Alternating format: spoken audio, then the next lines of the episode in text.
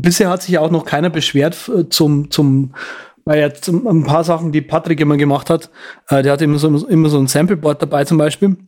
Mhm. Das ist ja jetzt quasi gerade weg. Und da hat sich noch keiner drüber beschwert. Ich vermisse das auch nicht. Nee, ich auch nicht.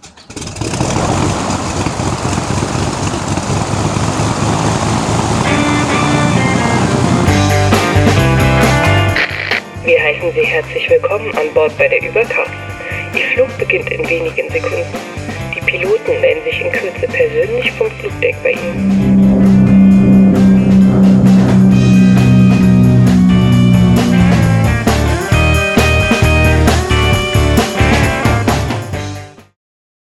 Hallo und herzlichen schönen guten Abend, guten Morgen und gute Nacht hier beim Übercast 123.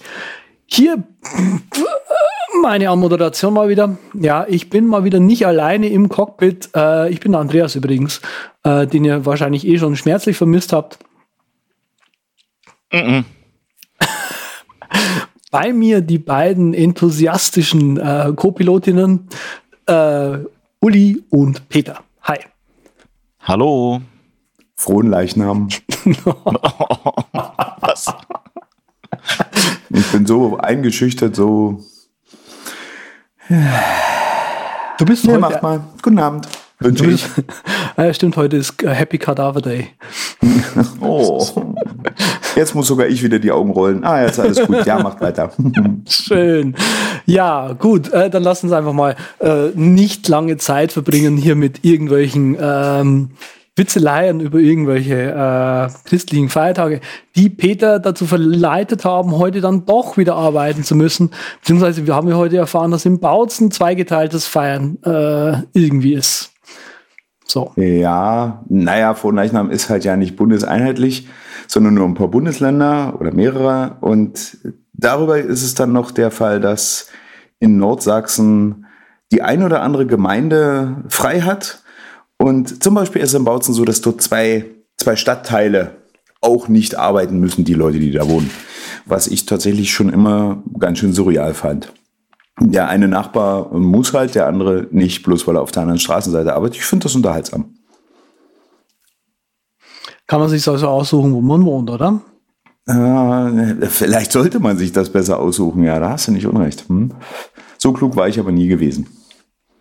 Ja, und wer klug ist, der kauft sich übrigens jetzt mal als Follow-up, äh, was haben wir denn alles so ein bisschen an News dabei? Wer klug ist, kauft sich Luma Fusion 2.0. Äh, keine Überleitung, oder? Auf jeden wir nehmen Fall. Gerne Sponsorship. raus. Wir nehmen gerne Sponsorship-Deals an. Die Überleitung nimmt gern Sponsorships, Ship-Deals an. So, ähm, genau, also LumaFusion, das habe ich irgendwann mal hier gepickt, ist ein äh, Video-Editor für iOS. Äh, jetzt in 2.0 herausgekommen. Unfassbar großartig. Also es war schon in Version 1 sage ich mal, das Tool schlechthin, weil es einfach vom Workflow her extrem nah an ein Desktop-App herankommt, hat einen professionellen Anspruch und ähm, jetzt eben in 2.0, gut, man merkt schon, okay, das ist halt jetzt schon immer noch iPad und so weiter, so alles H264 und so, äh, oder H265 eben. Aber allein, dass man das jetzt quasi immer noch auf so einem iPad haben kann, das ist schon großartig. Ähm, es sind unglaublich schöne Features hinzugekommen. Man kann jetzt ähm, äh, Keyframe-Animationen machen, einblenden, ausblenden und solche Sachen. Äh, tausend andere Features, was ich gar nicht wusste. Die haben ein Abo, mit dem man direkt äh, von Storyblocks ähm, Footage, sage ich jetzt einfach mal, in LumaFusion einfügen kann, äh, was ziemlich großartig ist. Äh, Storyblocks, damit ihr das beide das wisst, das ist so Stock-Fotografie. Fotografiezeug, sowas wie Adobe Stock und so. Ähm, ah, okay, so dass man sich sozusagen über die, die äh, Bildchen, die man vielleicht so als Hintergrund oder Zeichnungen, Grafiken, die man haben möchte in seinen Videos, dass man sich da nicht selber kümmern muss, sondern das kommt aus der App heraus. Selber hat man da Zugriff auf irgendwelche Stockbibliotheken. Genau, Storyblocks heißen die. Ah. ah okay, genau, okay, cool. Genau, sie sind auch ziemlich cool, äh, sind ziemlich gut unterwegs. Äh, für mich, also was ich halt spannend finde an dem Deal irgendwie, oder an der Subscription ist, es ist ausschließlich Storyblocks, nichts anderes irgendwie. Also äh, kein ähm, iStock-Foto oder sonst irgendwie was, was es da noch gibt, sondern nur Storyblocks. Also Storyblocks ist ein so ein, eine Anbieter. Quelle für genau, sowas. Genau. Ah, okay, okay. Mhm.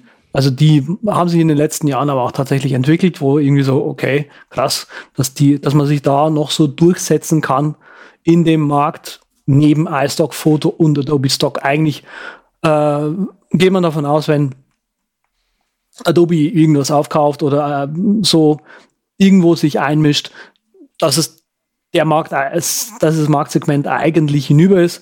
Aber äh, Storyblocks hat sich bei einigen YouTubern äh, entwickelt, sage ich jetzt mal einfach mal. Ja. Also Storyblocks ist sozusagen Imager für alte Leute. Ja, also man kann sich da halt Videoschnipsel sozusagen einfach runterladen und in Videos verwenden, wenn man mal eine tolle Präsentation und so weiter braucht. Cool. Einfach cool. So. Ähm, ich, das war LumaFusion 2, nicht wahr? Genau. LumaTouch.com ist da gerade die Webseite, wie ich sehe. Ah ja, stimmt, richtig, genau, genau. Ähm, da mache ich einfach kurz weiter. Zwei äh, Themen, die jetzt zu Video gut passen. Peter wird mir sicher nicht äh, böse sein, dass ich sein WWDC-Thema kurz nach hinten geschoben habe. Alles gut. das passt einfach gerade gut. Ja, also ähm, News schon nicht mehr News, aber einfach was, was ich hier in der Sendung mal erzählen wollte, ähm, das ich schon sehr, sehr lange mit mir jetzt herumschleppe. Also, äh, der Artikel heißt oder die ja, das Thema heißt About Incompatible Media in Final Cut Pro 10. Äh, mit einem der letzten Updates wurden, äh, wurde äh, Final Cut Pro 10 beziehungsweise InMotion äh, ja die Pro Codex mal ein bisschen weiter nach vorne geschoben. Ähm, das war schon länger bekannt, dass da was kommen wird. Äh, was ist gekommen? Äh, letztendlich haben sie gesagt, hey Leute, die alten Codecs, die wir abschalten wollten, die schalten wir jetzt tatsächlich ab. Also so QuickTime 7 und so weiter. Das funktioniert jetzt nicht mehr. Das ist alles nur noch, äh, ich glaube, IO-Kit oder wie es heißt, oder Audio-Kit. Sei es drum. Ähm, genau. Man kann, gibt diverse Funktionen, mit denen man eben nachschauen kann, ob man solche Medien in Projekten äh, benutzt. Äh, gab natürlich einen riesen, riesen Aufschrei in der, in der, also nee, gab es natürlich nicht. Es gab keinen großen Aufschrei äh, in der, in der Szene und ja, also welche, welche Codex haben sie eigentlich rausgeworfen, ja? Ähm, so Sachen wie 3IF, 3IVX, ähm, keine Ahnung, Szene von DivX, Flash ja, Video, H261, äh, Real also Video, Sorensen Spark. Also diesen ganzen alten Scheiß mit anderen Worten ist jetzt endlich mal weg. Ja. Genau. Also wer, wer also jetzt seine, seine Rips von irgendwelchen Videofilmen auf BitTorrent hochladen möchte, der hat jetzt ein paar Videoformate weniger, die da zu Zeiten, wo wir noch jung waren, üblich waren. Genau, genau. Also, die Upis erzählen wieder vom Krieg, sogar von einer, von einer Zeit davor. Damals. Oh, hier wird sogar Parian aufgeführt. Uh, das ist ja lustig. Ähm, äh, ja. Also alle Plugins gehen nicht mehr. Ja, genau. Also ich habe schon so ein bisschen scherzhaft versucht zu sagen, ja, also der Aufschrei war nicht wirklich groß, weil äh, die abgeschalteten äh, Formate benutzt heutzutage eigentlich kein Mensch mehr. Also so DivX und so weiter. Äh, wer heute noch ein Video als DivX äh, konvertiert oder H261 verwendet, der sollte eigentlich schon selber gemerkt haben, dass er out ist. Äh, ja, beziehungsweise es geht aber eigentlich hauptsächlich darum, wenn man nochmal seinen uralten Kram irgendwie aufpack, aufmachen will. Ich vermute, dass solche Player wie VLC oder dergleichen da ja immer noch eine Möglichkeit haben, die zu öffnen. Bin ich mir aber auch nicht ganz so sicher. Ja, ja. Hängt ja maßgeblich damit zusammen, dass Apple jetzt diesen QuickTime 7 Frameworks komplett entsorgt mit dieser Umstellung auf 64-Bit. So als genau. technischen Hintergrund. Und das sind wirklich die uralt Codecs, die einfach mal kein Mensch wahrscheinlich mehr anfassen wollte. Genau. Und äh, darum fallen die jetzt mit raus. Ich müsste höchstens mal selber gucken. Ich habe vor, das ist schon 10, 12 Jahre her, mit so einer Sony DV-Cam ein paar Videos aufgenommen, ob die jetzt noch wenigstens irgendwie wiedergebbar sind. Hm. Ja, äh, ich weiß nicht, betrifft das zum Beispiel auch äh, sowas wie iMovie? Ähm, iMovie sollte davon auch betroffen sein, weil das ja auch die neuen Frameworks benutzt, äh, die neuen Audio- und Video-Frameworks. AV Foundation. Genau, AV Foundation ja. war es. Dankeschön, nicht IO-Kit.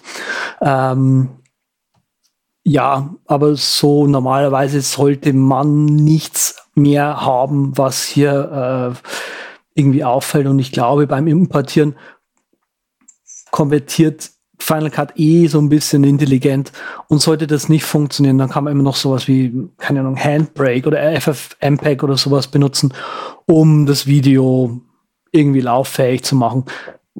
Hier, wie gesagt, es sind einfach Sachen dabei, die auch im, im Profibereich einfach schon lange keiner mehr benutzt. Also so ein Sorensen Video oder Sorensen Spark oder sowas, das hat heutzutage einfach kein Mensch mehr.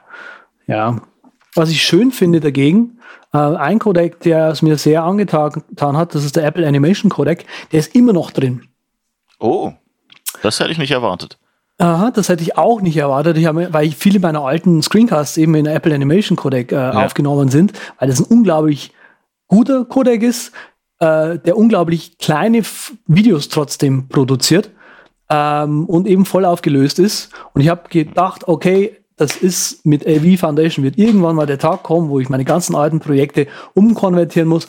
Und ich war so froh, als äh, hier zu lesen, uh, formats compatible with versions of macOS after Mo Mo macOS Mojave. Äh, Mojave. Mojave. Ja, ich weiß. Aber Mojave finde ich einfach lustiger. Mojave. Ein Right Side Fred Song, Mojave. Da haben sie versucht, eine Musikrichtung äh, zu erfinden. Das ist ein ein seltsames Lied und es ist peinlich äh, zu versuchen, einfach so einen Musikstil aus dem Boden zu stampfen. Aber immer wenn jemand Mojave falsch ausspricht, dann muss ich an dieses Lied denken. Ah, wie schön. Ja, nichtsdestotrotz, äh, macOS Mo Mojave hat Apple Animation noch mit drin, diverse andere Sachen, natürlich, oh, kein Wunder, HEVC, also H265 ist mit dabei und so weiter. Sind ein paar schöne Sachen dabei. Und eben jetzt die ganz neuen ähm, Formate, so ProRes RAW wird natürlich logischerweise unterstützt ähm, und eben so 10-Bit-Formate, die jetzt auch noch relativ neu sind. Also grund äh, grundsätzlich mal äh, pff, ändert sich nichts. Es wird, wie du schon sagst, Peter, mit VLC gibt es immer noch einen Player, der das bis wahrscheinlich äh, bis wir in die Rente gehen unterstützt oder unterstützen wird. Und FFmpeg, das ist das Schweizer Taschenmesser zum Umkonvertieren der Videostreams. Ja, man muss halt dann eben ein bisschen mehr Aufwand betreiben, kann nicht mehr ganz entspannt so importieren in die Programme, die man so zu nutzen gedenkt. Genau, genau. So, dann kommen wir zu einem. So, und angenommen, ja. wir haben jetzt ein schönes so, neues Projekt, ein großes aufgemacht, dann wollen wir es natürlich auch sinnvoll wiedergeben. Ja.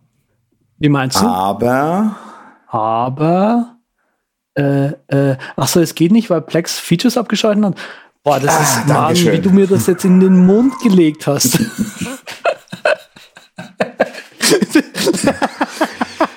Na, wenn wir schon versuchen, hier mit Brücken zu arbeiten, dann sollten wir auch konsequent bleiben. Ah, herrlich. so, ähm, Plex ähm, im Plex-Blogs, im, im Plex-Blog steht ein äh, Artikel, der heißt Subtitles and Sunsets, Big Improvements and a Little Housekeeping. Ähm, ja, also wer das mal durchliest, äh, wie gesagt, das sind jetzt nicht mehr so ganz neue News. Äh, Leute, die Plex regelmäßig einsetzen, werden das schon mitbekommen haben. Da fehlt was.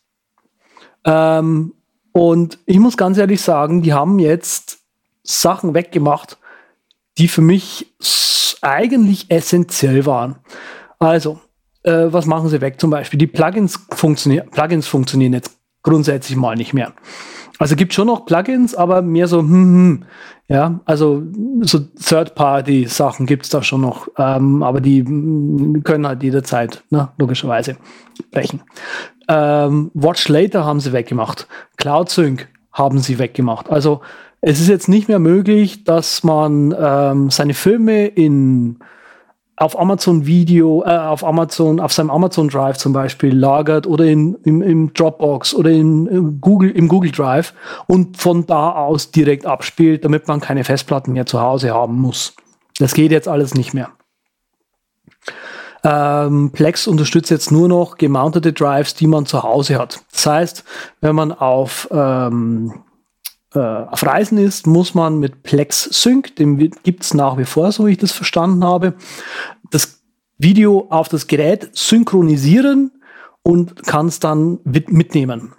Aber so diese ganze Cloud-Geschichte äh, mit Watchlater, okay, Watchlater war wirklich ein Feature, was ich nicht genutzt habe, aber das ist jetzt weg sozusagen. Ähm, für mich ist das Ganze, ich habe das gelesen und so, ich habe seitdem Plex nie mehr aufgehabt, weil ähm, CloudSync war das Feature, warum ich Plex benutzt habe. Sorry. Ähm, okay. Ich weiß nicht, warum warum hier sie, sie, sie sagen hier, okay, das ist, sind einfach Features, die Leute wenig benutzt haben. Das sehe ich bei Plugins noch. Aber bei Cloud Sync sehe ich das wirklich nicht. Ähm, aber gut. Die müssen ja auch von irgendwas leben. Also für mich sieht es so aus, als hätten sie ihre Plattform, in Anführungszeichen Plex, eingeschränkt, um die ein bisschen massenkompatibler zu machen. Ähm, die große der große Trend scheint für die zu sein, offline. Wir machen äh, LAN sozusagen. Wir bespielen im LAN äh, Apple TV, alles was TV-mäßig, so Smart TV-mäßig irgendwie in diesem Netzwerk rumfleucht. Aber alles, was dein äh, Home-Network verlässt, da ist man verlassen, sozusagen. Das Weiß wollen man. sie nicht mehr, ja. Das wollen sie mehr. Was ich schade Plex finde. ist doch Open Source, oder? Das sind doch alles Freiwillige. Ja und nein, glaube ich. Äh, ich glaube, es ist Open Source.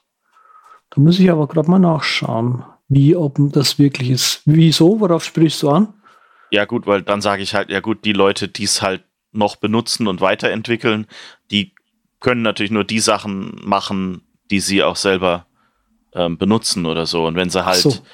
äh, wenn sie halt die Features halt selber nicht benutzen, dann machen hm. sie da auch keinen guten Job, die zu designen. Insofern kann ich schon verstehen, dass Ach man so. vielleicht wegen sowas das Zeug einfach rausschmeißt und nee, wenn sich halt jemand gefunden hätte, der vielleicht gesagt hätte, er macht das dann oder sie, dann äh, wird es vielleicht doch noch gehen.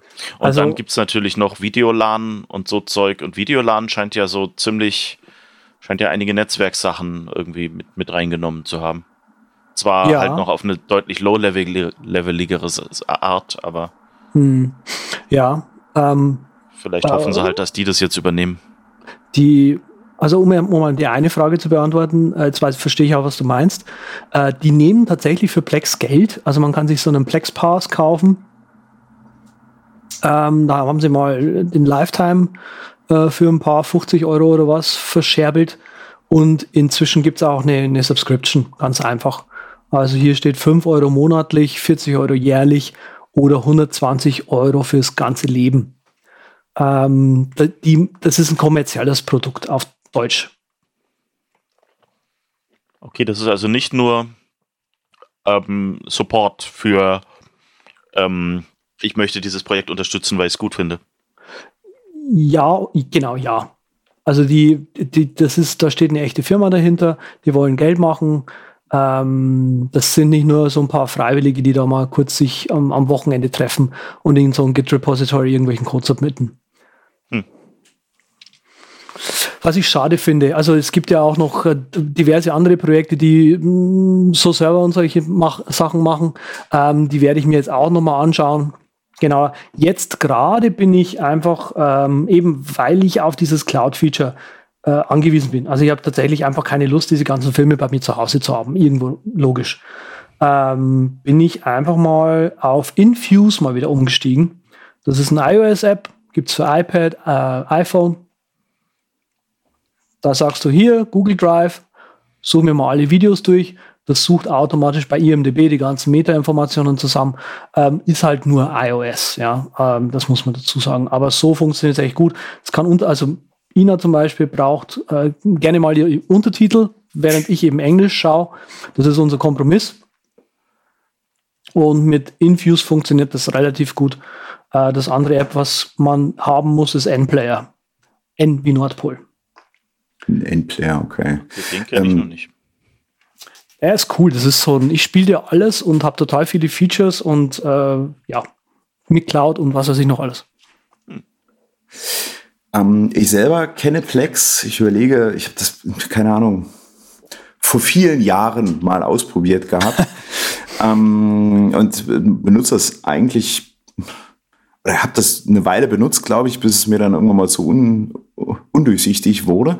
Aber ich glaube, Plex ist äh, eine Ausgründung von diesem Kodi. Und Kodi, das ist dieses Open Source äh, Player für ja. alle Plattformen Dingsy. Und Plex ist eine Art kommerzieller Ableger davon, weil ein paar Leute gesagt haben, naja, wir wollen das halt in, in, in sauber und in gut und in groß machen. Daher kommt, glaube ich, jetzt hier gerade dieses Missverständnis zustande, weil Plex kostet einfach mal Geld hm. und Kodi ist for free. Ja, ja. Äh, zu Kodi kann ich aber genauso wenig sagen wie aktuell zu Plex. Mhm. Ja, also ich, mir ist der, der, der Name des Konkurrenzproduktes nicht mehr eingefallen. aber Kodi, ja, ja ich, tatsächlich. Mh.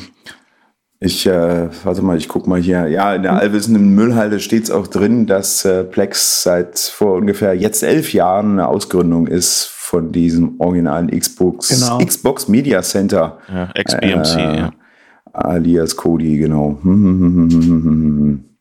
Na gut, dann macht mal. Auch ich gucke mal, den Kram, den ich gucken will, gucke ich entweder auf Netflix oder als dezentrale Sicherheitskopie über VLC. Alles gut. Mm, okay, cool. Ähm. Was ist denn daran cool, verdammte Axt? Nee, Lo-Fi, oder? Sehr, ja, aber das äh, betone ich ja gerne mal wieder möglichst wenig Tools, möglichst wenig Zauberei. Es sollte irgendwie so direkt gehen. Und dann mhm. ist schön. Ja, der Meinung bin ich auch. Deswegen auch iTunes. Ähm. Mhm. ja, du hast nicht Unrecht. Ja, ja, hätte, aber iTunes war ja auch Teil der WWDC es wird wieder groß, ja. Das war die nächste Brücke, ne? Hm. Ja. Das Wichtigste, was ich zur WWDC, ich gehe da jetzt nicht weiter drauf ein, zur WWDC äh, sagen wollte in der vergangenen Sendung und verdammte Axt, ich habe es einfach hemmungslos vergessen. Das Thema habe ich nämlich schon auch hier in diesem Rundflug mal erwähnt gehabt, was mich am meisten nervt an Siri ist nämlich, dass Spracherkennung grundsätzlich eine Network Connection braucht. Ohne vernünftige 3G-Anbindung ist man mit Siri einfach mal im Eimer. Man fährt im Auto, man will jemand anrufen, man hat die Kopfhörer mit, der, mit dem Mikrofon eh gerade im Kopf. Man will zu Hause anrufen, es wird eine Viertelstunde später, weil wegen irgendein Idiot hat sich an den Baum vor mir gesetzt. Da gucke ich jetzt mal eine Weile zu. Ging nicht, weil wegen, man ist irgendwo mitten in der Pampa, wo das 3G einfach mal nicht 3G ist. Das soll sich jetzt wohl ändern, weil die Spracherkennung wohl nun auch lokal auf iOS und macOS funktionieren werden wird. Ähm, bei iOS habe ich so die Vermutung, das wird eher auf die neueren Geräte beschränkt sein, namentlich die, die mit A12 und ihrer neuralgischen Maschine dabei äh, äh beschränkt sein wird. Bei macOS müssen wir mal gucken, da sollte eigentlich die CPU im Zweifel das alles rausreißen können. Aber das war so ein Ding, worüber ich mich am meisten gefreut habe. Bezieht sich das dann auch auf die Diktierfunktion? Ich äh, hörte, also tiefere Stimmen hörte ich dazu noch nicht und habe jetzt auch nichts ernsthaft drüber gelesen. Mhm. Aber so wie ich verstanden habe, Spracherkennung auf dem Gerät und das schließt für mich eigentlich auch Spracherkennung mit ein. Ja. Also sprich, äh, ich will einen Text diktieren in Notizen oder sonst irgendwo rein, sollte auch dann möglich sein. Okay. Ja, das Weil ist das war so. Das war für mich so der Hauptgrund, warum ich es ähm, nicht benutzt habe, war halt ähm, einfach, weil ich nicht einsehe, dass ich für was das Äquivalent zu ich tippe auf meinem Computer Zeug ins Internet schicken soll. Und das sind ja verschiedene Sachen, die ich da eintippe. Und wenn ich mich dann dran gewöhne und dann irgendwann Gedanken verloren, irgendjemand das Adresse diktiere oder sowas, weißt du, das ist nicht mein, mein Datum. Ich habe nicht das Recht, das einfach irgendwelchen Drittparteien zu geben. Und dann, das finde ich einfach nicht in Ordnung. Deshalb, und es ist technisch nicht notwendig. Also vor allem fand ich es halt albern, weil ich meine, ich konnte ja schon auf meinem auf meinem alten Mac mit irgendwie iListen und Dragon und sowas diktieren. Also das ist nicht, dass ein iPhone das technisch nicht könnte. Ja, ja. Ähm, vor ich allem. Ich glaube, dass halt diese technische Begrenzung oder Begründung dafür eher war, okay, wir wollen gerne lernen und dazu ja, brauchen ja. wir möglichst viele, möglichst aktuelle Sprachsamples. Ja. Und wir haben darüber die Möglichkeit, also darüber, dass Siri äh, in der Cloud lief, darüber die Möglichkeit, auch äh, permanent Änderungen vorzunehmen an unserer Spracherkennung und an den Ergebnissen. und sind dann nicht immer darauf angewiesen, das mit einem äh, Systemupdate auszurollen. Das hm. verstehe ich auch schon und die Idee ist auch irgendwo begründbar. Auf der anderen Seite halt maximal nervig und wie du auch sagst, nicht einfach so linear äh, rechtlich gesehen sauber.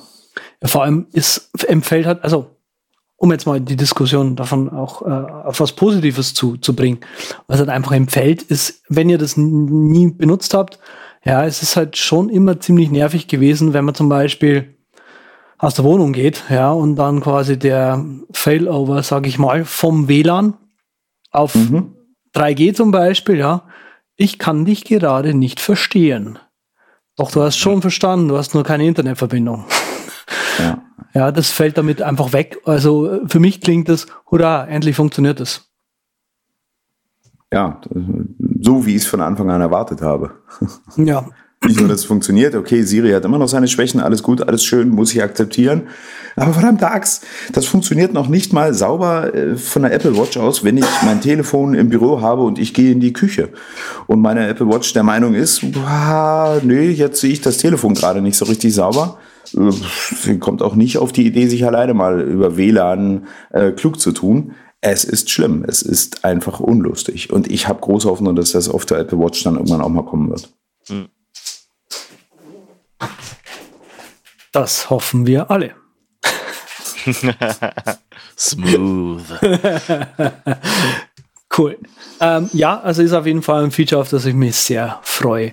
Ähm, ja, äh, wir haben uns äh, in einer, also das letzte News-Titelchen hier, was ich vor mir, vor mir habe.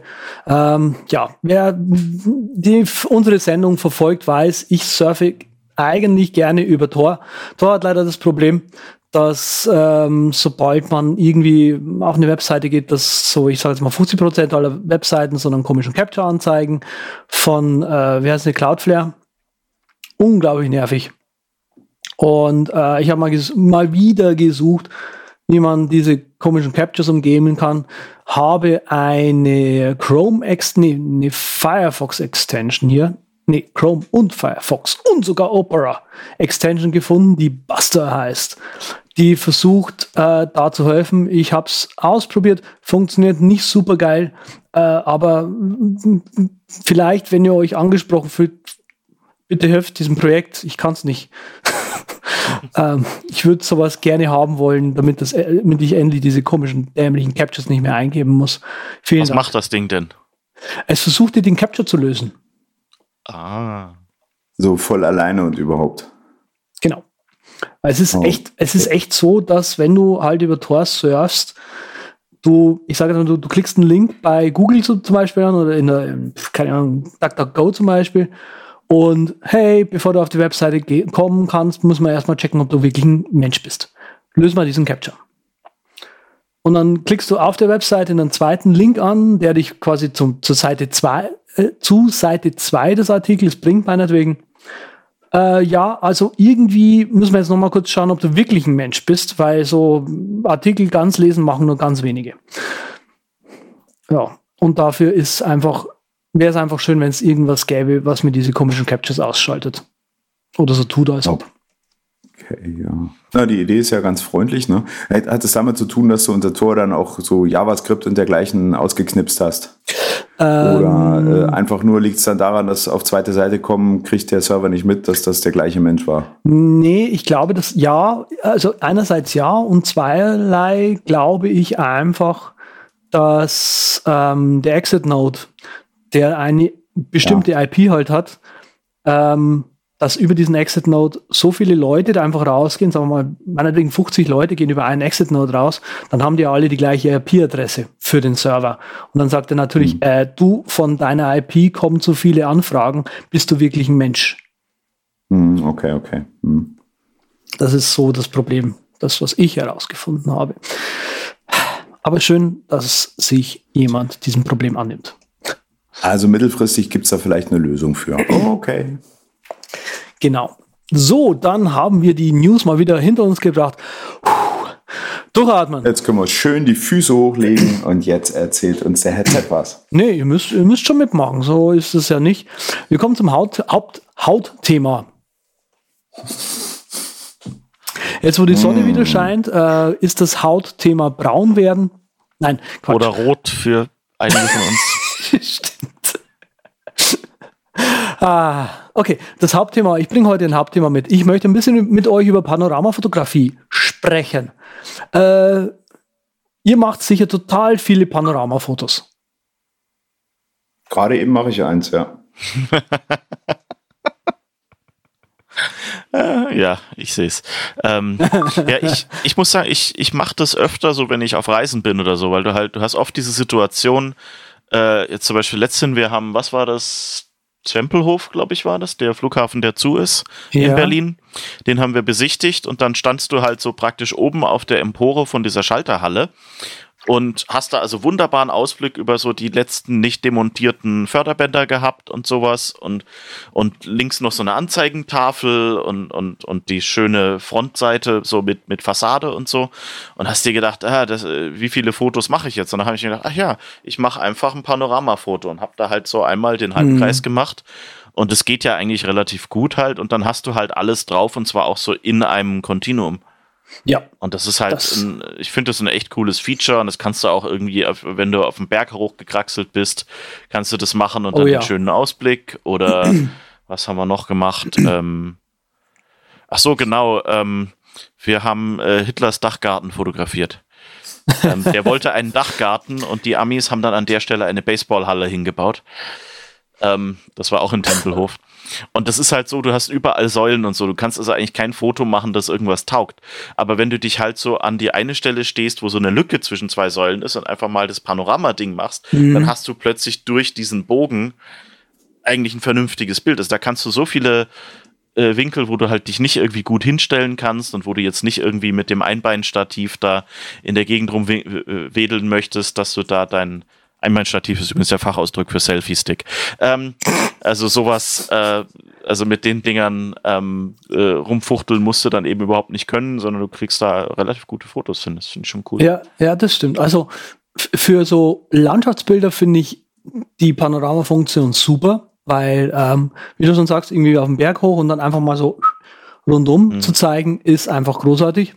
Ähm, runterwärts finde ich die Panoramafunktion von iOS komisch, weil man, weil ich mich total schwer tue, auf dieser Linie irgendwie zu bleiben. Geht's euch auch so? Mhm. Permanent, ja. Okay. Und ich verstehe vor allen Dingen dann nicht, der Pfeil wandert nach unten von der Linie und das heißt für mich, was? In welche Richtung muss ich das Telefon jetzt neigen? Und intuitiv Echt? neige ich das Telefon grundsätzlich in die falsche Richtung, dass dieser Pfeil von der Linie noch weiter weg ist. Ja, das passiert mir auch immer. Okay, spannend. Schlimm, aber, schlimm, schlimm, schlimm. Hm? Bei, bei mir, äh, also ich habe, ich, ich versuche ne, versuch den Pfeil einfach auf der Linie zu halten. Ähm, was, was ich. Äh, ja, ich ehrlich? auch. Ich schaff's nicht. Auf die Idee wäre ich jetzt noch gar nicht gekommen. Ich wollt, na, nur, nur, nur, dass wir es erklären, dafür sind wir ja hier. mhm. mhm. mhm. Ich bin ganz ohr. Erklär mal. Danke, okay. Captain Obvious. Äh, gerne, gerne. Also dafür sind wir ja hier, damit ich dir die offensichtlichen Dinge erkläre. Nein, also die iOS-Panorama-Funktion finde ich auch total super. Es gibt auch diverse Apps, die Panoramas schon, äh, die Panoramas versuchen besser zu machen als die iOS-Funktion. Ähm, die arbeiten dann schon mit Stitching, also sprich einzelne Bilder zusammenkleben, sage ich jetzt mal, ähm, und die dann eben so Features ermöglichen, wo man, also bei, bei, bei der iOS-Panorama-Funktion, das ist ja einfach nur von links nach rechts gerade rüber. Das ist so das klassische Landschaftspanorama, ja, was auch passt. Ähm, und die mit, mit, was man aber auch machen kann mit Panoramafotografie ist, dass man eben, die man mal hoch macht und nach unten und dann hat man eben drei Bilder, die man versucht irgendwie in einer Ebene anzuordnen. Sowas kann zum Beispiel eben die iOS-Funktion nicht. Also auf gut Deutsch vertikales Panorama anstatt horizontales. Genau. Oder halt ein, ein, ein, ein Quadrat zu machen aus drei Fotos in, in drei Reihen. Mhm. Na? Okay. So was wäre okay, was, also eine Halbsphäre. So ungefähr, ja. Da kennst du dich aber schon wieder besser aus wie ich. ich, pro, ich probiere einfach immer nur die Projektionsarten äh, durch und schaue dann, welches da bei mir gerade am besten passt. Aber ich bin eh nicht so der, 360 Grad Panoramafotograf, aber das werden wir noch äh, rausfinden. Ähm, was ich spannend fand, äh, das habe ich jetzt hier extra für die Show mal nochmal rausgesucht, ähm, Tricks mit der iOS Panorama-Funktion. Ähm, gibt, ja, das ist so ein Video mit so, von so ein paar Kids, geht nur ein paar Minuten. Und zwar, was die machen, ist, die stellen sich doppelt in ein Bild rein. Und zwar, wenn man mit der iOS Panorama-Funktion einfach eine Person hinstellt, ja, dann mal so zwei, drei Meter schiebt das iPhone und dann geht die Person aus dem Bild raus, rennt um das iPhone rum und dann wieder von, von der anderen Seite sozusagen rein ins Bild. Dann hat man auf einmal die Person zweimal im Bild.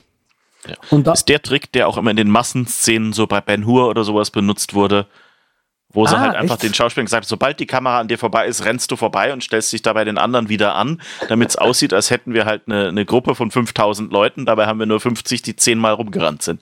Ja, okay. Schön. Aber ja, finde ich auch gut, dass, dass Ben Hur äh, jetzt in iOS auch funktioniert. nee, kann man ein paar, paar, schöne Sachen damit machen. Ähm, gerne mal anschauen. Ähm, genau, wo kommt Panorama Stitching oder Stitching äh, überhaupt vor?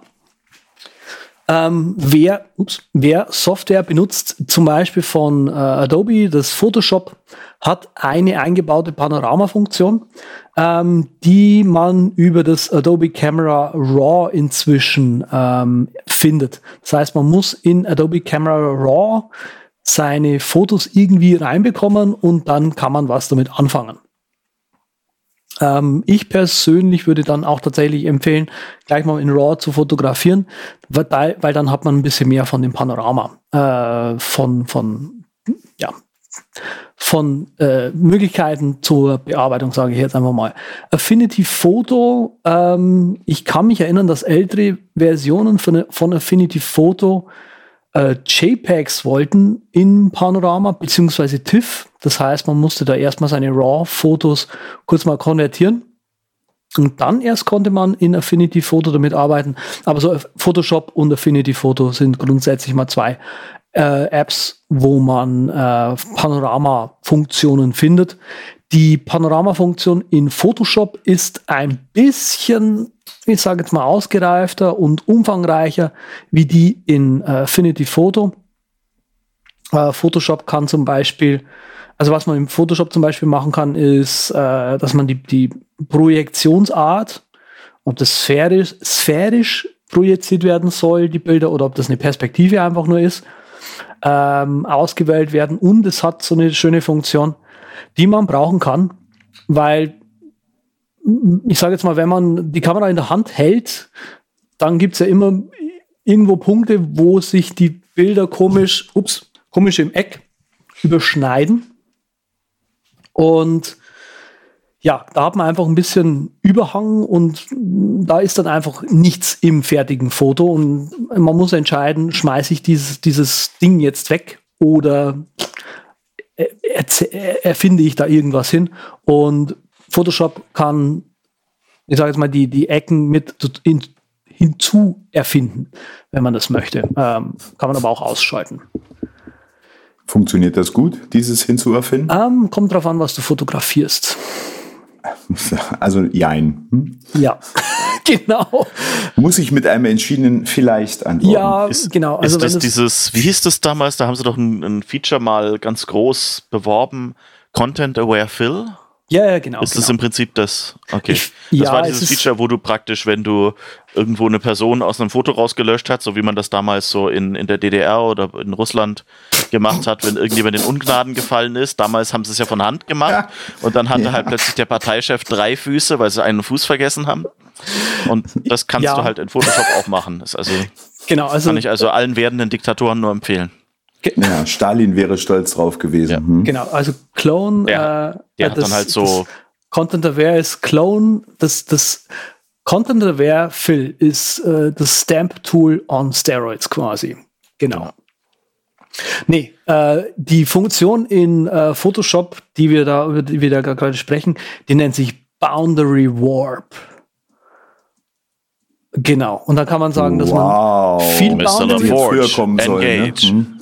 Dann kann man sagen, dass Warp man viel, 5, Mr. viel Boundary Warp haben möchte, damit wird das Foto wieder äh, rechteckig.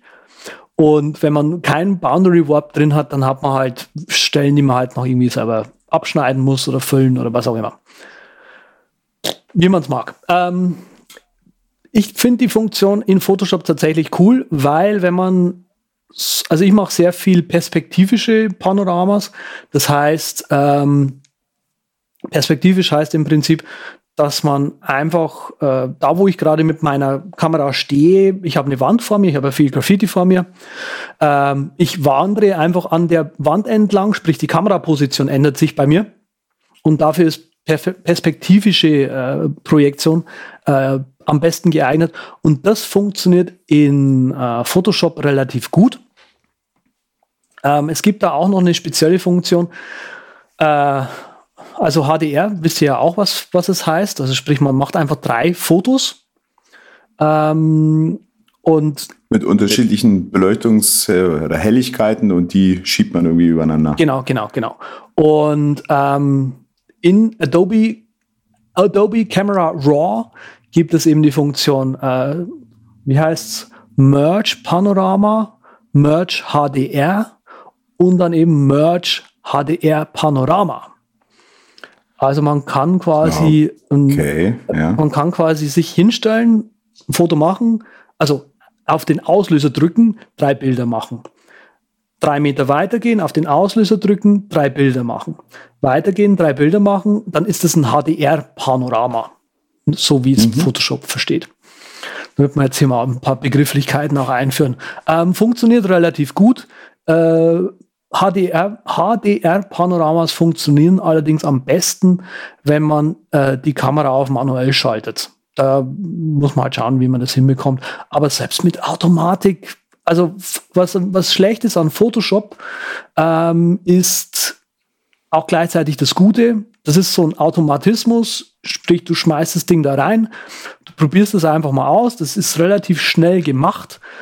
Zu, ist es gut, kann man es verwenden, ist es nicht gut, dann muss man halt was anderes benutzen, so ungefähr. Hat man ein Problem. Hm? Genau. Ähm, ja, dann hat man, hat man ein Problem. Genau, weil die, viele Leute sagen dann einfach, ja, mach doch einfach das Foto nochmal. Ja. Alle ja. neun. Ja, eben. Ja gut, bei einer Wand mag das vielleicht noch gehen, nicht wahr? Aber bei einem gewissen Ereignis oder wenn man so wie du sich mit Hitlers Dachgärten beschäftigt hat, dann muss man da erstmal wieder ein bisschen mehr Aufwand Genau, dann, dann, kann man sagen so, ja, also so schnell komme ich jetzt nicht mehr äh, zum Tempelhof. genau, ja. Sollte naja. man nicht meinen, weil so ein Flughafen, kann ich da nicht einfach landen? Nein. Uh, äh, aktuelle Zeitreferenz, sehr schön. Mhm. Rosinenbomber durften da neulich nicht landen, waren sie ganz traurig. Ja, ist egal. ist so, ist so. Dass ihr das da unten nicht mitbekommen habt, okay, aber ich bin ja im Großraum hier und ja. ich krieg das ja noch mit. Ich dachte jetzt eher, das wäre so eine Anspielung gewesen auf den anderen äh, Flughafen in Berlin, auf dem nicht gelandet werden darf. Oder kann. Welcher andere Flughafen? Du, du weißt, dass die uns hat damals der, die Führung über den Tempelhof hat uns damals erzählt, dass Berlin bis jetzt noch so gut wie keinen Flughafen fertig gebaut hat. Nur ein paar haben sie halt in Betrieb genommen. Aber selbst, selbst äh, Tempelhof war es so, dass nur die erste kleine Hütte ganz am Anfang, mhm. die haben sie fertig gemacht. Alles andere ist immer irgendwann zwischendrin, haben sie gesagt, okay, und jetzt bauen wir es wieder komplett um. Okay. Ja, Sumpfstadthalter muss man. Es ist egal. Hm? Aber nein, das meinte ich explizit nicht. Ja, hat, hat immerhin Symmetrie. Ich finde das gut. Die sind konsequent. Übrigens, Symmet übrigens Symmetrie. Ah. Uh, der war super. Fortgeschrittene Panoramas. Ähm, 360 Grad Kameras äh, kennt ihr sicher auch schon, diese komischen Sticks, die auf beiden Seiten so eine, äh, so eine, so ein Objektiv dran haben, so eine Linse dran haben. Ja. Die funktionieren auch mit einem Stitching. Und zwar kommt es da einfach dann drauf an. Äh, man hat zwei Linsen, die im Idealfall 180 Grad beziehungsweise ein bisschen mehr sogar aufnehmen. Und dann werden zwei Bilder einfach so übereinander gelegt und die, ich sage jetzt mal, auch die, die, die Ränder gewarpt, the boundary gewarpt. Verzerrt. Ja, genau auf Deutsch, äh, so dass am Schluss äh, ein, ein, ganzes Bild äh, bei herauskommt. Die, die Ränder, wo das zusammengenäht wird. Das nennt sich dann auch Stitchline. Ähm, es gibt Kameras, die das gut können, gibt Kameras, die das schlechter können. Ähm, sei es wie es sei. Äh, es, ich will, mit dem Segment eigentlich nur darauf hinweisen oder mit dem Einwurf nur darauf hinweisen, äh, wo kommt dieses Panorama-Stitching eigentlich noch vor? Also eigentlich in allen möglichen 360-Grad-Kameras. Ähm, es gibt allerdings auch die Möglichkeit, und das ist jetzt quasi die fortgeschrittene Anwendung, ähm, mit einem sogenannten Panoramakopf ähm, Panoramas aufzunehmen. Das ist im Prinzip eine Schiene, die ich jetzt gerade nicht da habe, sonst hätte ich sie euch gezeigt. Bin ja super auf, auf vorbereitet. Ich habe alles dabei, ja, nur die Schiene habe ich. Liebe Podcast-Hörer, er hätte sie euch gezeigt, wir, wir schwören's. Nein, oh, er hat sie gefunden. Doch, jetzt ich, oh, die ist aber schön. Mm. Beschreib's halt mal. Ist ja, ja das ist, das ist im Prinzip, im Prinzip ist es ein, ist es ein fahrbarer äh, äh, Kamerakopf. Also man, man hat ein kleines Lineal sozusagen drauf. Man also mit Kamerakopf meinst du, was das auf Objektiv kommt oder was so Nein. als Adapter im Stativ einfach, oder was? Einfach der Schuh, genau, einfach der, der Adapter. Okay, also Adapter im, im, Stativ, okay. Genau, der dann also im Stativ, Stativ Panoramakopf oben drauf geschraubt und Kamera oben drauf genau, geschraubt. Kam, also mhm. genau, man hat sozusagen mein, äh, man hat sozusagen normalerweise den normalen Ka äh, Stativkopf oben drauf, wo man die Kamera drauf steckt. Den zieht ja. man raus und lässt einfach den Kamera den normalen Stativkopf in der Kamera drinstecken, steckt den Panoramakopf in, die, in das Stativ rein und da drauf kommt dann der normale Stativkopf. Und der Panoramakopf hat einfach die, die Eigenart, dass man eben die Kamera in, ähm, in der Position noch verändern kann. Also das, oft ist so ein kleines Lineal mhm. auch drauf, weil da kommt es einfach darauf an, damit man äh, einfach Projekt, projektionsmäßig, sage ich jetzt mal, oder optisch gesehen, ähm, Könnt ihr euch ja vorstellen, wenn ähm, Gibt es dann mehr Einstellgenauigkeit im Prinzip? Also, dass du einfach sagen kannst, ich will sie jetzt um 45 Grad drehen. Ja. Und das kannst du dann halt einfacher machen oder was? was ja, also, Kopf? also ihr könnt euch das, ihr könnt es sicher vorstellen, wenn ich die Kamera festhalte und drehe. Ja. ja ähm, sobald ich zweimal das gleiche Objekt im Bild habe, und aber in der Kamera nicht den Punkt gefunden habe, der bei der Drehung der Kamera der, im Objektiv sozusagen immer noch der gleiche ist, also dass der Brennpunkt in der, im Objektiv beim Drehen immer gleich bleibt, dann verschieben sich diverse Linien äh. gegeneinander. Parallax nennt sich das offiziell. Du, du mal, ah, okay, warte mal. Verstehst du? Man könnte ja sich jetzt auch auf die Idee kommen und sagen, okay, ich nehme einfach mein normales Stativ, pack da meine Kamera drauf genau. und ich drehe einfach die Kamera irgendwie so ein bisschen immer hin und her, nach links, mal nach rechts, alles gut, genau. der Reihe nach, einmal rundherum. Dann dreht die sich ja quasi um die Hochachse äh, des, der äh, Kameraaufnahme. Dieses kleines Gewinde, das da drin ist. Und das könnte ich mir vorstellen, bringt halt so perspektivische Verzerrung rein. Aber du meinst sicherlich damit, dass es sich eben um den äh, vorne um die Linse dreht, um den Mittelpunkt der Linse. Genau. Also das hat man ja auch. Dass quasi immer der, am, am genau. gleichen mhm. Punkt das Licht einfällt. Exakt. Also du verschiebst nicht einfach die Kamera sich dreht, sondern genau, also genau, quasi hältst du vorne dein, Stativ, äh, dein Objektiv vorne fest im Mittelpunkt und drehst die Kamera drumherum. Genau, also man versucht quasi mit so einem, mit so einem äh, Panoramakopf, versucht man nicht einfach nur die Kamera zu drehen, sondern man versucht den Mittelpunkt, an dem quasi alle Linien, egal wie ich die Kamera ja, drehe, okay, immer okay. gleich auf die, auf äh, den Sensor sozusagen eintreffen. Und damit ah, verhindert okay. man dann äh, eben diese Parallaxeffekte.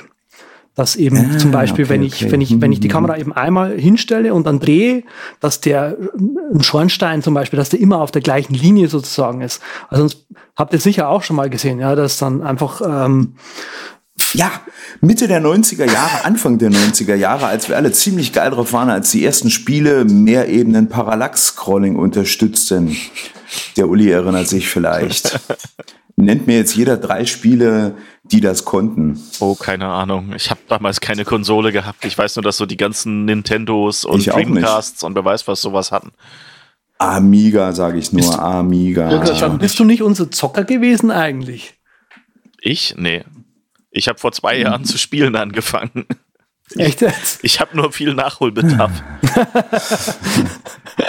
mein Leben ist traurig. Ich, muss spielen. oh. Es war halt beruflich. Oh. Wenn du bei einer Firma oh. arbeitest, die Zeug für Spiele Leute macht, dann. Ah, stimmt. Ja, äh, ich habe jetzt auch tatsächlich nochmal geschaut. Äh, ich habe es jetzt nicht gefunden, sonst ich hätte es euch gerne ge gezeigt. Äh, die Firma Nodal, äh, Nodal äh, macht sehr gute Köpfe. Die sind sehr, sehr teuer. Äh, ich habe nur einen billigen, no genau, Nudel.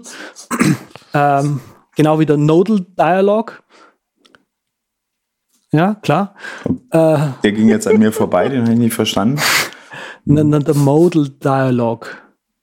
Modaler Dialog, ne, ist egal. Ach, okay, Modal, nicht, ich habe was mit Nordpol am Anfang verstanden, ja. Modal, okay. Jetzt nee, nee, also, um jetzt aber die Leute nicht zu sehr zu konfusionieren, das die, die Firma heißt Nodal, N-O-D, Vidora A-L. Und vorne ist ein Nordpol also dran. doch wie Modal, nur mit N. Ah, jetzt. Hm. Ah, gut, hätten wir es ja wieder. genau, also, aber ansonsten äh, arbeitet man am liebsten dann mit einer etwas fischeigeren Linse, also etwas weitwinkligeres, einfach damit man mehr sozusagen auf das Bild drauf bekommt. Das hat keine große ich sag mal, Auswirkung auf das Ergebnis. Wenn man nur eine normale, ein normales Objektiv benutzt, muss man halt mehr äh, Bilder machen und ein, äh, ein weitwinkligeres Objektiv hat einfach den Vorteil, dass man ich sage jetzt mal, in engeren Räumen eben dieses äh, Panorama aufnehmen kann. Aber eben grundsätzlich mal der Unterschied zwischen 360 Grad Kamera und eben so einem Panorama Head, sage ich jetzt einfach mal, mit manueller Kamera, wo man dann viele Fotos macht, ist eben beim einen Ding, das ist ein relativ manueller Prozess. Man muss einzelne Bilder machen, die man dann später nachbearbeitet und so eine 360 Grad Kamera, die macht das halt gleich von vornherein alles mal zusammen und so weiter. Grundsätzlich mal ist aber das Ergebnis dann gleich. Also man kann sowohl über manuelles Stitching, sage ich jetzt einfach mal, mit wie auch über eine 360-Grad-Kamera äh, ein tatsächlich 360-Grad-Bild erzeugen, was man äh, auf seine Google Cardboard äh, App schicken kann, um sich dann mal äh, darin umzusehen. Ähm, ich finde es schön, ähm, ich persönlich mache, wie gesagt, sowas nicht. Ich bin eher so der perspektivische Mensch. Ähm, das geht natürlich auch, ähm, weil dieses Stitching also funktioniert grundsätzlich mal einfach so, dass sich das Programm, was man halt benutzt, ich sage jetzt markante Punkte heraussucht, die man dann irgendwie manuell meinetwegen auch noch selektieren kann, kann sagen, okay, der Zylinder hier in dem Foto ist der gleiche Zylinder wie der hier und damit weiß dann das App, ah, okay, ich war so und so äh, muss ich die, die Bilder zusammensetzen, damit es dann eben passt. Genau, wie gesagt, Photoshop macht das Ganze automaten, äh, automatisch. Es gibt verschiedene Arten der Projektion, wie gesagt, also eben für 360 Grad braucht man so eine Kugel. Perspektivisch haben wir schon gesagt. Ähm, und diverse andere auch noch. Jetzt postet der hier YouTube-Bilder rein, äh, Links rein. Ich schaudere. Ich finde es aber gut, dass nee. Photoshop das alles aus Tomaten macht.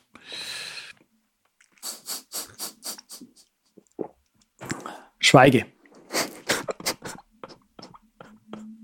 Was? Du hast gerade gesagt, Photoshop nein, macht das aus. Nein, ist alles okay, ist alles okay. äh, genau, also was braucht man alles? Eben so einen, so einen Panoramakopf. Den habe ich jetzt gerade nicht da. Ich habe ihn gerade nochmal versucht zu suchen. Ähm, es empfiehlt sich auch ein, ähm, eine L-Schiene sich zu holen. Hier steht L-Shaped Quick Release Plate. Ich muss es leider auspacken. Knisper, knisper, knisper. Weil das ja ein Fehlkauf war. Das ist einfach so eine, so eine L-Schiene, wo man, ähm, äh, ich habe es in, in, den, in den Show Notes dann, glaube ich, eh auch verlinkt, wo man hier einfach die, die Kamera sozusagen ein äh, passen kann. Und der Gag ist eben, damit man mit diesen L-Brackets die Kamera aufstellen kann. Warte mal, wie dumm geht's jetzt? Äh, so steht sie normal und man kann die Kamera dann quasi so hinstellen. Also aufrecht. Also um 90 Grad gedreht, hochkant. Genau, hochkant. Wenn man so will. Also kann die Kamera, wie schaut die dann senkrecht nach oben oder senkrecht nach unten oder was ist da Sen die Idee dran? Genau, die schaut, also du kannst dir vorstellen, ähm, halt, ich versuch's auch als Beschreibung zu kriegen, weil sonst genau, Podcasten mit du zeigst was im Bild ist nie so interessant. Genau, also Querformat, wenn ich sozusagen fotografiere und dann quasi mein, mein Handy sozusagen, jetzt, ich habe jetzt gerade mein Handy hier, um es euch zu zeigen, wenn ich das Handy quer halte, ja, dass die längere Seite sozusagen nach vorne schaut, dann Landscape, hm? genau, dann Landscape, Dankeschön. Dann, Panorama. dann äh, fehlt mir potenziell einfach oben und unten Zeug. Also, mhm. ne? Und das möchte man in der Regel mitnehmen. Deswegen ist Panoramafotografie in der Regel hochkant. Weil man sozusagen einfach vom, vom Horizont, sage ich jetzt einmal mal, und von der Erde unten drunter einfach mehr mitnehmen kann. Und deswegen gibt es eben diese L-Brackets, damit man eben das, äh, das Telefon, hätte ich jetzt fast schon gesagt, damit man die Kamera natürlich äh, schön äh, aufrecht machen kann und das Ding bleibt noch gerade. Mhm. Äh, letztes Utensil ist äh, hier, ich habe es mal auch mitgebracht, ein Hot Shoe Level. Das ist einfach nur eine Wasserwaage. So, eine Wasserwaage, ja. Eine Wasserwaage. Halt eine, die ist ja niedlich. Ja, hm. Die aber im Prinzip oben in diesen, in diesen sogenannten Hotschuh, da wo der Blitz reinkommt. Den Blitzfuß, ja. Genau, der Blitzfuß heißt auf Deutsch, Dankeschön. Äh, kommt er rein, um, weil man, wenn man, man muss ja die Kamera drehen, gezwungenermaßen, und jetzt wäre es natürlich auch total geil, wenn die Kamera gerade gedreht werden könnte. Ne? Und dafür kann man solche Wasser, eine Wasserwaage benutzen. Die befestigt man einfach kurz an der Kamera, levelt das Ding kurz aus und gut ist. Schon kann man loslegen. Ja, die ist schön niedlich und klein, halt gerade so groß, dass die waagerechte und die senkrechte äh, Wasserblase da so reinpassen. Genau. Halt so genau. Also die ist jetzt relativ groß, die war aber auch billig. ich wollte aber so, so, eine große haben. Ich weiß nicht. Äh, ich habe so eine ganz kleine gekauft. Die ist allerdings nur in, in einer Dimension. Also die hier ist jetzt zwei Dimensionen. Ähm, es gibt noch so eine. Also im so Gegensatz eine, zu meiner vom Baumarkt ist die echt klein. Ja, das stimmt, aber die, die große vom Baumarkt kriegst du auch nicht in die Kamera rein. Also du wahrscheinlich schon. Ja, ich schon. Just watch me. halt mal mein Bier. Genau. genau, und dann schon kann man damit loslegen. Äh, mehr braucht man dann eigentlich gar nicht. Also wie gesagt, eine Kamera wäre noch ganz geil. Und schon ganz losgehen. Ähm, Daran Photoshop, bei mir fehlen. Wie gesagt, also vom, vom, vom Aufbau her würde ich sagen, Affinity Photo ist das günstigste oder eines der günstigsten Sachen. Die haben auch äh, Affinity, äh, Quatsch, Serif heißt die Firma, ja. Die haben auch früher ein äh, Panorama Stitching App gemacht, das sie eben jetzt eingestampft haben, weil Affinity Photo und Affinity Designer und was sie alles noch alles was sie alles noch machen, äh, so abgehoben hat. Glückwunsch. Ähm, Photoshop wäre dann so das nächste, sage ich jetzt mal. Ähm, die beiden nehmen sich nicht viel, haben ein paar Eigenheiten, muss man ausprobieren, ob man damit zurechtkommt. Ähm, wer dann mehr machen möchte, äh, dem kann man das Freeware-App Hugin empfehlen oder Hugin, je nachdem, wie, wie, wie Leute das aussprechen wollen. H ist das nach, nach ist das nicht einer von den Raben von Odin? Das ich glaube, das ist sein. aus irgendeiner germanischen Göttersage. Der hat auch Hugin und Munin heißen die zwei. Das kann sein. Ähm, das ist aber auf jeden Fall so eine Panorama. Seine Augen. App, mit der man einfach stitchen kann. Da schmeißt man, also Raw, Raw äh, verarbeitet er dieses Ding nicht. Mit HDR-Panoramas würde ich auch vorsichtig sein, aber was Jugin eben kann, ist, man kann manuell Punkte selektieren, man kann Masken äh, machen. Wenn man jetzt merkt, okay, diese Stitchline hier ist nicht sauber geworden, dann kann man da eben manuell hinter, hinterher korrigieren sozusagen. Äh, man hat mehr Projektionsarten da drin. Ähm, man kann die Fotos, die verwendet werden sollen, noch nachträglich äh, anordnen zum Beispiel. Also wenn man sagt, okay, im ich habe Foto 1, 2, 3, 4, ja, und in gerade wo sich drei und vier überlappen, da ist ein Hund reingelaufen, dann nimm doch lieber das Vierer vorne anstatt das Dreier vorne sozusagen. Also solche Sachen gehen dann mit Advanced äh, Apps, sage ich jetzt mal. Kann sich die Vorschau rendern lassen. Das Stitchen an sich dauert mit Jugend relativ lange. Ähm, das ist halt dann einfach aber auch eine Freeware, das muss man dazu sagen. Ja, Freeware und Open Source. Mhm. Aber die Ergebnisse, die da aus Jugend rausfallen, sind auch deiner Meinung nach ganz okay. Die sind okay. Ich habe meine allerersten ja. äh, Panoramas mit Jugend gemacht, war damit super glücklich, äh, bin dann aber mit der Zeit einfach an die Grenzen gestoßen, wo ich, äh, ich habe mal ein Panorama gemacht, das war als TIFF irgendwie 8 Gigabyte groß dann am Schluss. Und hm. das ging mit Jugend nicht mehr ganz so schön. Da hat so ein iBook G3 schon eine Weile dran zu tun, das wohl wahr. Ja, das ist richtig. Das Jugend war da auch zwei Stunden oder was drüber, das mal zu stitchen.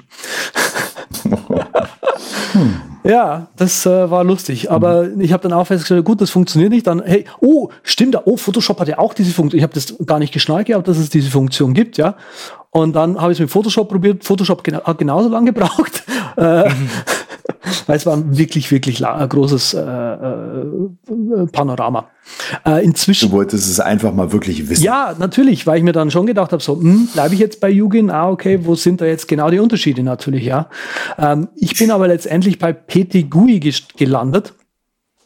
Lustig ist, dass PT GUI die gleichen Tools ursprünglich benutzte wie Jugend im Hintergrund. Ich glaube, das ist Panorama Tools, das sind äh, ursprünglich mal ein, ein, ein oder Pano-Tools, weiß es gerade nicht, äh, das ursprünglich mal ein, ein Kommandozeilen-Tool war, benutzt PTGUI auch noch im Hintergrund.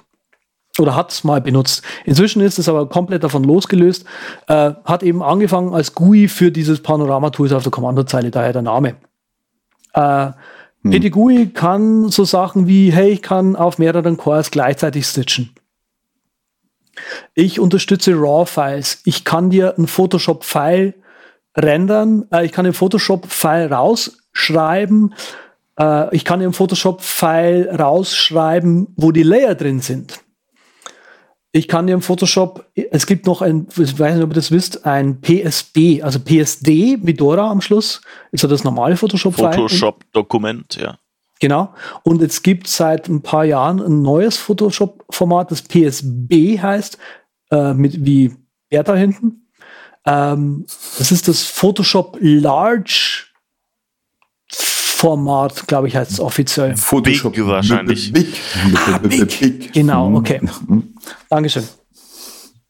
Ähm, womit man dann eben, ich glaube, diese 4 Gigabyte oder 8 Gigabyte mal über, übersteigen kann, was man bei Panoramas gerne mal tut. Ne? Und äh, PTGUI kann es alles. Ähm, es ist eben, weil es multithreaded ist, ist es auch um tausendmal schneller als irgendwie Jugin eben. Äh, die Arbeit macht damit einfach mehr Spaß. Äh, ich kann da aus Erfahrung leider weinen. Hm. Aber seitdem ich PTGUI habe, ist es eigentlich super. Äh, wenn man Stitch. Mit dem neuen Mac Pro wirst du nicht mehr weinen. Ja, stimmt. Der macht dann, dein Panorama ist fertig. Ja. Hm. Das Photoshop-Dateiformat ist übrigens echt interessant, weil das so, damit du ein Bild besser anzeigen kannst, teilt das das in Kacheln auf. Und dann lädt es halt nur die einzelnen Kacheln und sowas. Und es ist natürlich auch total krank, weil du musst dir überlegen, das Format oder? wurde im Prinzip 1990 erfunden. Und die mhm. haben es halt mhm. seitdem immer wieder erweitert und geupdatet. Und das heißt, es ist jetzt halt, hat halt angefangen als Fahrrad und ist jetzt halt äh, ein Reisebus. Fliegt zum Mond. Aber irgendwo in der Mitte drin steckt halt noch das Fahrrad und halt die Elektrik ist auch noch erstmal ausgelegt für Fahrräder. Ja. Oder so, weißt du, so, ja, deswegen, so deswegen Sachen ja die, passieren die, da halt bei Software. Genau, deswegen ja die, die, die Größenbeschränkung da. Ähm, ich glaube 4 Gigabyte oder was die, die Größenbeschränkung ist beim normalen Photoshop-Format. Ja, sogar noch zwei, glaube ich, sogar auch. Hm.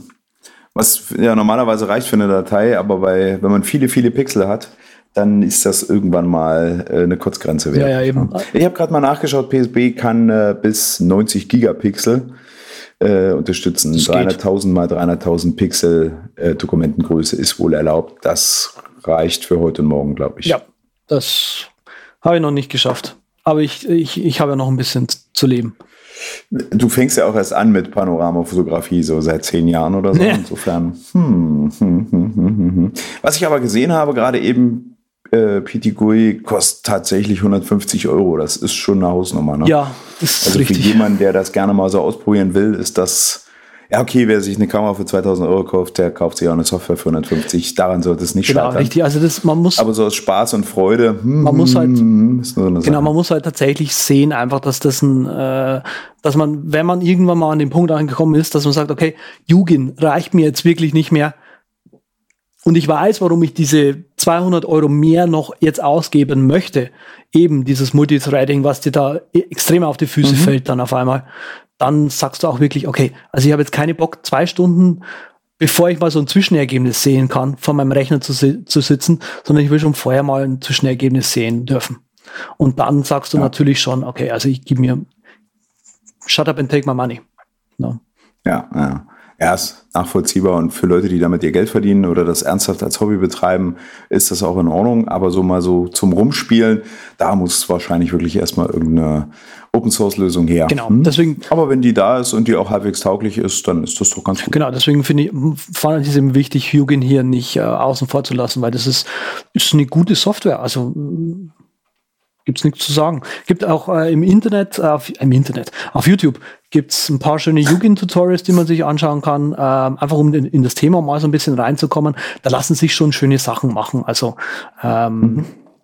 kann ich nur empfehlen. Wie gesagt, ich fotografiere habe doch eine Wand, laufe dann an der Wand entlang und äh, stitch das dann später zusammen. Und damit entstehen eigentlich ganz coole Sachen. Man kann auch äh, wer, wen es interessiert, das ist ähm, auch was Advancederes eher. Der sucht man nach Branizer Method. Branizer, B-R-E-N-I-Z-E-R Methode. Das ist im Prinzip äh, auch eine, ich sage jetzt mal, eine Porträtfotografie-Methode, mit der man, äh, wo man ähm, Panorama-Stitching benutzt, um einen ganz bestimmten Effekt zu erzielen, der tatsächlich nur über Panorama-Stitching möglich ist. Okay. Also. Wie sieht das aus? musst, du, musst du mal ein schickes Bild raussuchen? Äh, ja, kann ich machen. ich, äh, das sieht so ein bisschen zusammengepfercht aus. Also, okay. es sieht einfach aus, stell dir vor, du, so eine, Ultra, so eine uh, Ultra-Wide-Lens, kannst du dir vorstellen, so Fisheye, so ähnlich. Aha noch breiter, also du hast noch mehr zu sehen, aber ohne diesen komischen Fischei-Effekt. Also es ist alles gestochen, okay. es ist alles scharf, ja, aber du hast nicht diesen, dieses verzerrte Gefühl. Es sieht einfach super kompakt irgendwie aus und äh, schön. Kann man mal benutzen. Ist es dann, okay. wie arbeitet das dann? Macht es dann eine selektive Verzerrung zu den Rändern hin? Oder, also ich sehe hier Bilder, die sehen eigentlich ziemlich normal aus halt. Du hast ja. irgendwie das Gefühl, ja, so irgendwie, du siehst ein bisschen, dass die Häuser dahinter oder sowas, die scheinen leicht gebogen zu sein auf eine komische Art, mhm. aber jetzt nicht so, dass es dir unnatürlich vorkommt. Einfach nur so, dass du vielleicht sagst, vielleicht war das Gebäude ja rund oder so. Mhm. Ja. Aber die Leute sehen eigentlich normal aus. Genau, also da, darum geht's auch. Das soll eben, das, die, die Idee dahinter ist, dass man eben, ähm, ich sage jetzt mal als blödstes Beispiel, ich habe ein, äh, ein Hochzeitspärchen, die lasse ich vor mich hinstellen ja, dann mache ich neun Fotos, links oben, links oben Mitte, rechts oben.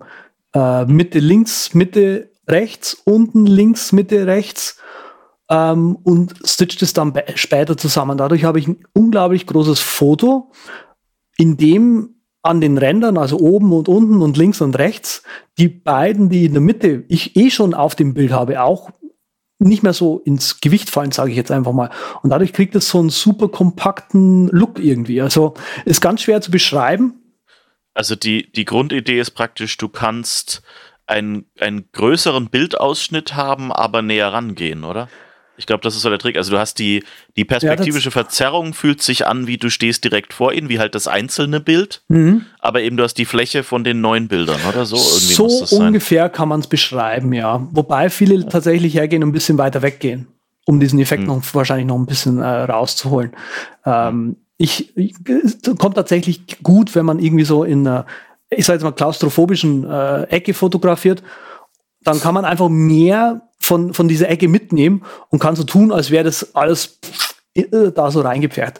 Ähm, ja, es sieht dann viel größer und so weitläufiger aus. So was ich hier mhm. von den Bildern sehe, so ja, da gibt es so Brücken, wo eigentlich, wenn du da mal genauer hinschaust, du sagst, ja, das ist eigentlich nicht so groß, aber eben du hast so diese viel stärkere Fluchtung. Genau. Genau. Und das ist so der Gag dabei. Es gibt auch, also äh, um vielleicht hier noch kurz den, was mit reinzubringen, ähm, wenn man in PTGUI oder Jugin, ähm, ich sage jetzt mal, eben so fotografiert, wie ich es gerade gesagt habe, oder wie, wie ich ihm erzählt habe, wie man so eine Wand fotografiert, dann passt Jugin bzw. PTGUI äh, versucht aus den Bildern äh, anzuzeigen, welchem, welcher Brennweite dieses fiktive äh, Objektiv entsprechen würde. Weil man ja quasi mehr drauf hat, hat man auf einmal nicht mehr und es weiß und das Programm ja weiß, was weiß ich, man hat mit 15 Millimeter fotografiert. Ja, und jetzt fotografiere ich drei Bilder nebeneinander, dann ist es ja kein 15 Millimeter Objektiv mehr, sondern ein 15, 7,5 und dann nochmal durch zwei 3,25 irgendwas. 3,75, Dankeschön. Äh, Millimeter. Und das passt dann eben an oder eben irgendwie das, das Dreifache oder irgendwie sowas. Genau. Hm. Und das zeigt es dann auch an. Finde okay. ich immer ganz lustig, wenn da so eine ganz komische Zahl steht. Okay. Hm. Ich, ich ja. weiß nicht, sollen, sollen wir, wir, wir sind eigentlich ziemlich so eingestiegen. Denkst du, sollten wir noch kurz erwähnen, wie überhaupt das Panoramazeug im Grundprinzip, also ich meine, die, die Beschreibung von dieser Brennitzer-Methode hat es ja eigentlich schon ein bisschen vorweggenommen. Mhm. Aber halt, also der, der Trick ist eben, du nimmst halt mehrere Bilder, zum Beispiel nebeneinander jetzt im einfacheren Fall auf. Und ähm, wenn du die halt normal nebeneinander kleben würdest, dann hättest du halt das Problem, wenn du dich halt jedes Mal ein bisschen gedreht hast oder sowas, dann verändert sich ja jedes Mal der Fluchtpunkt und so. Das heißt, diese Linien, äh, die passen nicht aneinander. Und das, der Gag am Panorama-Stitching ist eben nicht nur, dass man die Bilder nebeneinander klebt und vielleicht so halt die überlappenden Stellen dann auch übereinander klebt sozusagen, sondern dass man eben dann noch die einzelnen Bilder an den, an den Ecken sozusagen unabhängig voneinander und auch mhm. in der Mitte so in so einem leicht runden Bogen eben verzerrt. Genau. Ähm, sodass diese Linien dann wieder zusammenpassen. Das und hast dann, du schön erklärt, ich, ja, das ist ja. richtig. Aber ich ich glaube, das kam jetzt auch gut rüber. Da muss der Z einfach mal irgendwie schneiden. nee, das passt. Das lassen wir drin. Das ist genau richtig. Ähm ja, bevor wir jetzt weitermachen mit den Panoramas, muss ich aber kurz noch was unbedingt loswerden. Wer sich diese Sendung anhören möchte, ansehen möchte, unsere Shownotes lesen möchte, der geht auf übercast.com slash podcast slash 123. Und jetzt Peter zu dir. 123 Peter. Übercast.com? Die Webseite kenne ich gar nicht. Der Ubercast. Ach, der Ubercast. Ja, Patrick hat es auch immer falsch angesagt. Genau. Genau, genau. Hm. Und ähm, Stichwort war gerade von dir, Uli, das äh, Technische. Aber kurz bevor wir mit unserem Panorama-Rundflug haha, zu Ende kommen und zum Landen ansetzen, habe ich doch noch mal eine Frage. Z, wie war denn das nochmal mit dem Panorama-File bei iOS? Weil da hast du vorhin ganz kurz angesetzt und uns diese Frage nicht erklärt. Panorama-File? Hast du das echt schon vergessen? Vor einer halben Stunde sprachen wir drüber. Ja. Ich iOS, man macht seine Bewegungen rundherum und der Pfeil wandert immer von der Linie weg. Richtig. Dieses Problem haben Uli und ich. Und du hast gesagt, der Trick ist ganz einfach. Nee, nee, ich, es, gibt keinen, es gibt keinen Trick, der einfach ist. Man muss einfach nur versuchen, auf dieser dämlichen Linie drauf zu bleiben. Ja, genau. Und die, die, die, wie macht man das? Äh, Woran erkenne ich, wenn der Pfeil nach unten kommt? Kippe ich jetzt mein Telefon vorne weg nee, oder ziehe es vorne an nach mich oben. ran? Also oben. Genau die, wenn du nach unten gehst, geht der Pfeil auch nach unten. Also es geht ja eigentlich Aber um Kippen des Telefons, oder? Ums Kippen geht es ganz genau. Es geht ja nicht um, ich bin zu weit oben oder zu weit mhm. unten, sondern es geht ums Kippen vom Telefon. Kippen. Und das, äh, da scheitere ich permanent. Ja, dann einfach wieder höher ziehen. Also im Prinzip, stell dir vor, du fotografierst das Panorama. Also das, äh, die, die, die, den Horizont. Das ist das richtige äh, Wort. Und du ziehst da jetzt über den Horizont eine Linie. Das ist die Linie. Ich verstehe das schon. Ja. Das ist nicht das Problem. Das Problem ist, dass ich, während ich mich drehe, dieser Pfeil immer von der gelben Linie abwandert. Genau. Und dann ist dieser gelbe Pfeil unterhalb der Linie. Und in dem Moment frage ich mich, Muss ich jetzt nach oben kippen oder nach unten kippen, Wieder das Telefon? Oben. Also muss ich vorne wegkippen oder vorne, äh, ne, also oben weg von meinem Kopf ziehen oder oben näher an mich ranziehen? Das kann ich mir nicht merken. Und das finde ich fürchterlich. Das macht mich jedes Mal wahnsinnig. Da ich, ich würde sagen, probier's mal aus und dann musst du dir sowas vorstellen wie der Pfeil ist an einem Stäbchen auf meinen Bildschirm montiert oder eben er ist hinter den Bildschirm montiert. Und wenn du dir das merken kannst, dann geht's vielleicht. Ich kann mir das nicht merken. Seit Jahren probiere ich das. Das scheitere ich und danach hoffte ich gerade eine vielleicht, zu kriegen. Vielleicht solltest ich, du dir auch einfach mal so eine Wasserwaage an dein Telefon machen. Dann ist es vielleicht einfacher. Die Wasserwaage muss einfach gerade bleiben.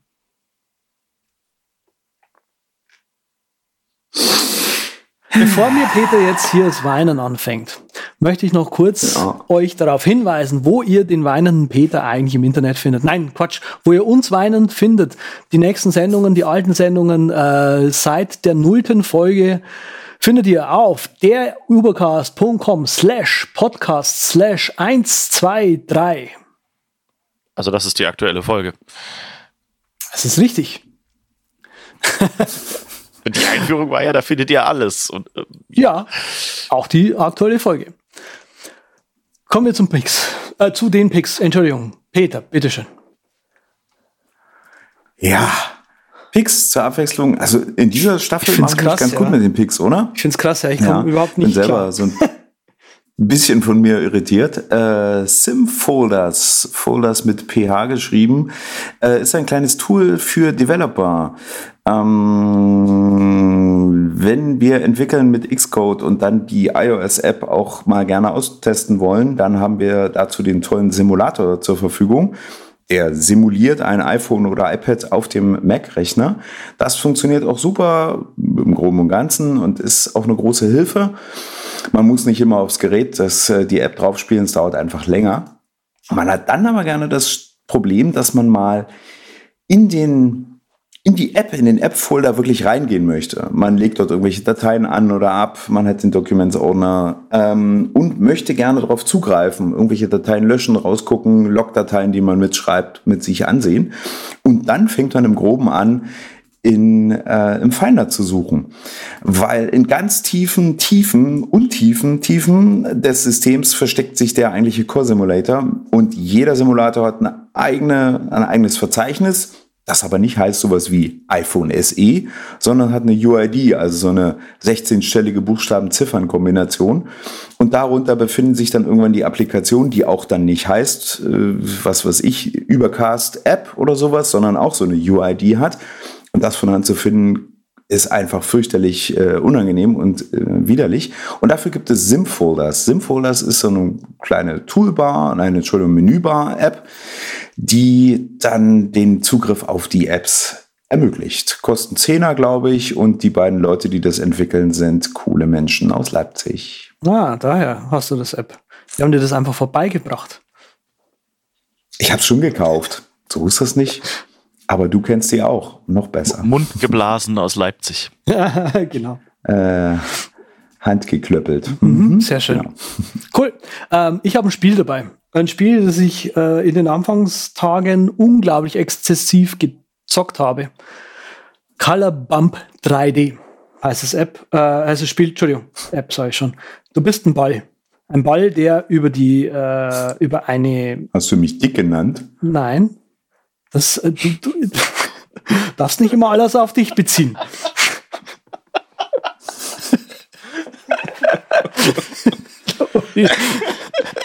Ich habe nichts gemacht. Passt. Passt.